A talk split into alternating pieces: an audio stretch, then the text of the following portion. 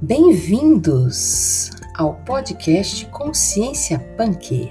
Eu sou Larissa Costa, professora de botânica na Universidade Estadual de Santa Cruz.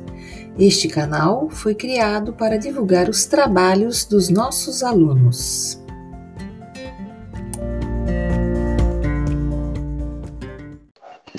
Olá, meu nome é Mara, sou estudante da UESC, da Universidade Estadual de Santa Cruz. Hoje vou apresentar um episódio aqui do Consciência Punk. Punk é uma sigla de plantas alimentícias não convencionais, que são plantas com potencial alimentício e desenvolvimento espontâneo, que, no entanto, não são consumidas em larga escala ou são utilizadas apenas em determinada região. Hoje, convidei Fernando para participar e vamos falar um pouquinho sobre a Peresca aculeata, que é uma cactácea popularmente conhecida como Ora pronobis, ou Orabrobó, Lobrobó ou Lobrobó. São vários nomes né, populares. É uma cactácea trepadeira e folhosa. Fernando, conte-nos um pouquinho mais sobre essa planta. Então. É, meu nome é Fernando e eu vou apresentar para vocês um pouquinho sobre a Ora pronobis. A Aura pronobis ela é uma erva originada do continente americano e ela está presente em diversas regiões do Brasil, é, com características trepadeiras, mas pode ser arbustiva, podendo chegar a 4 metros de altura. Ela tem folhas suculentas e espinhos em seus galhos. Ela é uma planta bastante rústica, perene e desenvolve bem vários tipos de solo, tanto na sombra quanto no sol. E também ela possui um uso bem versátil, né? Além da alimentação, ela também pode ser usada como cerca viva e como planta ela possui lindas flores que são e perfumadas que impressionam pela beleza. Ah, que legal. E existem plantas que a gente pode até confundir com a Aropronobis? Como é que a gente pode identificar então? Então, hoje a gente está falando sobre a Peresca aculeata, que é a mais popular, que tem como características folhas verdes, folhas, folhas flores brancas de miolo alaranjado e com frutos também alaranjados com espinhudinhos. Mas também existem outros tipos de peresquia, que no caso tem a peresquia bleu, que é a Oropronobis amazônico, e suas flores são laranjadas, é, os frutinhos são mais ovalados e, e, são cortados ao meio, eles lembram tipo um sininho, sabe? E aí também tem a peresquia grande folha, grande folha, que ela pode ser em forma de arbusto, grande ou arvoreta. E suas flores são rosa com miolo amarelo. Para lembrar que todas as informações que a gente está passando aqui é sobre a peresca aculeata. Entendi, entendi, Fernando. Então, Fernando, quais são as vantagens nutricionais dessa planta? Então, a pronobis é uma planta muito rica nutricionalmente, né? As suas folhas possuem cerca de 25% de proteínas no peso seco e ela pode ser facilmente aproveitada pelo organismo.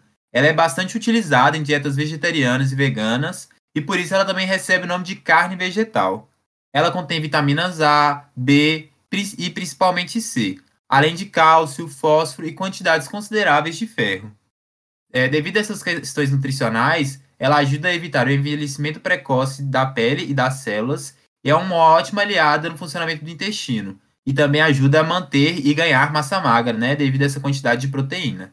Além disso, seus frutinhos, eles são de cores alaranjadas e são ricos em carotenoides. E quando futuro, são fontes de vitamina C também. Hum, entendi. E de que maneira, Fernando, a gente pode consumir a Ora pronobis? Então, a gente pode, podemos comê-la crua ou refogada. Refogada a gente pode ingerir maior quantidade, bem à vontade, mas já ela crua a gente deve é, consumir com menos frequência. Podemos comer as folhas, flores e os frutos. As suas folhas elas são brancas, né, com miolo alaranjado. Os frutinhos são bem suculentos e espinhudinhos. Então, retirando sementes, podemos fazer deliciosos pratos e além disso, também os frutos podem ser usados para sucos, geleias ou até mousses. As sementes germinadas também viram brotinhos suculentos e deliciosos. E já as folhas, né, que são a parte que a gente mais usa, elas podem ser usadas em saladas, em refogados, sopas, em omeletes ou tortas, além também de poder enriquecer pães, bolos e massas. Uma coisa importante é que a Ora Pronobis é rica em mucilagem, né? E ela pode ser substituta dos ovos nas preparações culinárias. Hum, legal. E ela é fácil, Fernando, de encontrar nas feiras das cidades? Então, a hora pronobe ela não está inserida em cadeias produtivas, né, convencionais. Por isso, é raro encontrá-la em feiras e supermercados. Não é, não é sempre que se encontra. Então, mesmo com todo esse movimento pela sua valorização na cozinha, ainda segue né, sendo bastante utilizada exclusivamente, praticamente, quase que exclusivamente, como cerca viva em diversos quintais. E a gente pode utilizar, é, encontrar murdinhas dela nas floriculturas e locais de jardinagem.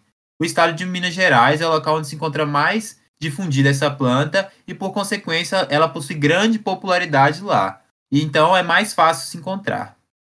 Entendi. Fernando, explica para mim, por que, que é, ela é apelidada de carne de pobre? Então, o apelido de carne de pobre, dada a essa planta, deve-se à quantidade de proteína que ela contém, né? Que a gente já comentou que é cerca de 25%. É, esse valor ele é correspondente, por exemplo, a uma dose de suplemento proteico ou a três ovos, então é bastante proteína. E a gente sempre assimila a carne com proteína. Entretanto, esse nome ele trata-se de um apelido pejorativo, que não deve ser utilizado e reproduzido, porque muitas pessoas acabam se afastando do uso devido a essa conotação. Entendi. Então, Fernando, e é muito difícil ou é fácil o cultivo? Como que é? Então, é uma planta por ser punk, todas as punks no geral, elas são de fácil cultivo e de fácil propagação, além de ser muito resistente a mudanças climáticas. Para cultivar em casa é apenas necessário um, pequeno espaço e onde ela receba luz solar. Entendi. Fernando, você tem mais alguma informação, mais alguma curiosidade para gente? Então, uma coisa que é bem legal é de onde vem esse nome Ora Pro Nobis, né? Ora pro nobis, no latim, ele significa rogai por nós. Ele tem uma certa explicação popular histórica, sim, é, que na época colonial, em Minas Gerais, que é o estado onde a planta é mais difundida, algumas igrejas tinham cercas é, feitas dessa planta. E o padre não gostava muito que a população colhesse, né? Então, na hora da missa, o pessoal sempre aproveitava que o padre tirava a atenção das plantas e aproveitava a hora do rogai por nós e consumia e colhia essa hora para nobis, e daí originou-se esse nome é, nobis. Que legal, interessante mesmo. Obrigada, Fernando, pelas informações. E isso é de grande importância, né? Principalmente divulgar essas punks e ensinar sobre seus benefícios, são plantas rústicas, né? São de fáceis cultivos, né? São ricas em nutrientes e que muitas das vezes até muito mais do que alimentos convencionais, não é isso? Para finalizar, existe algum meio, alguma forma de divulgação que possa guiar quem se interessou sobre o assunto e deseja aprender mais?